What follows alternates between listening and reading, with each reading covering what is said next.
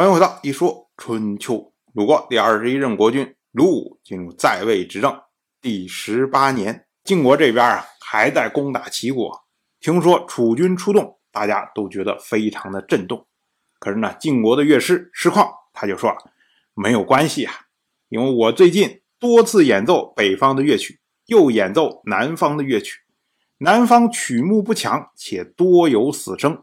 楚国这一次必然不能建功。哎，我们要说，哎，你师旷作为个乐师，你演奏演奏北方乐曲，演奏演奏南方乐曲，然后你就知道胜败了，这靠谱吗？这个，如果按照传统的说法啊，这就叫以乐律来占卜啊。也就是说啊，乐师可以通过乐律来查问吉凶。当然，按照后世的说法呢，就是说，哎，师旷他是。安慰大家说：“哎，没事，没事，没事。我们离了这么老远，我们惊恐不安，我们也做不了什么事儿。但是按照我们的说法啊，我们认为啊，这个是有一定逻辑的，但是没有那么玄。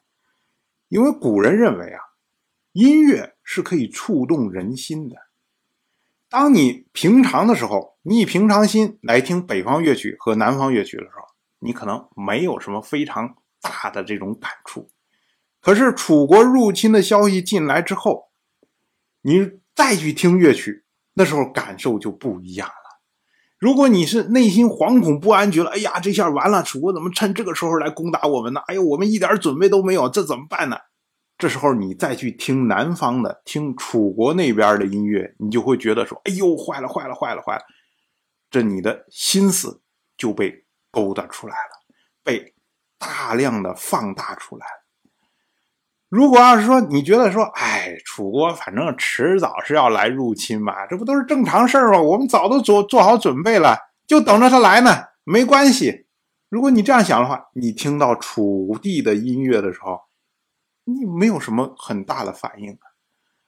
那么对于师旷来说，师旷他在演奏音乐的时候，他自然要关心所有听众的反应，所以呢，他一次一次的演奏。到底大家什么样的反应，在他的心中就有一个感受。我们要说啊，师旷是什么人呢？这是晋国的顶级乐师啊，能听他演奏的人，通通都是联军的高层。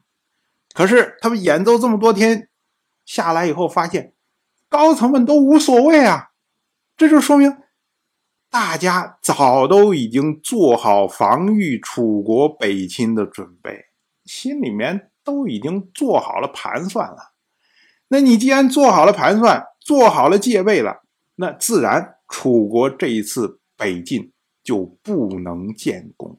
说白了，师旷说的这套话，也就是通过探查联军高层这些人的内心的想法，来确定楚国这次出动到底对军心有没有影响。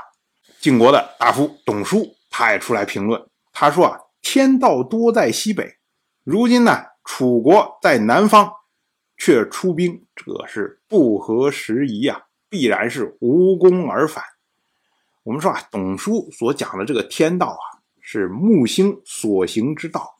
那么本年呢，木星在黄道带经过居兹，这在周天十二之中为亥，那亥是西北。所以董叔会说天道在西北，那么天道在西北，然后呢，楚国作为南军却来出动，那自然不合天时，那推出来了就是无功而返。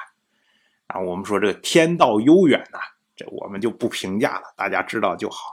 晋国大夫杨蛇溪他也出来评价，他说啊，楚军有功还是无功，这要看楚军的德行。我们要说啊，师旷他讲的是南方、北方，这是地利；董叔讲的是天道，这是天时；而杨奢西讲的是德行，这是人和。所谓天时不如地利，地利不如人和。所以呢，还是杨奢西讲的，哎，深合我意呀。当然，我就这么一说，您就那么一听。感谢您的耐心陪伴。如果您对《一说春秋》这个节目感兴趣的话，请在微信中搜索公众号“一说春秋”，关注我。您不仅能得到《一说春秋》文字版的推送，还可以直接和我互动交流。我在那里等待您的真知灼见。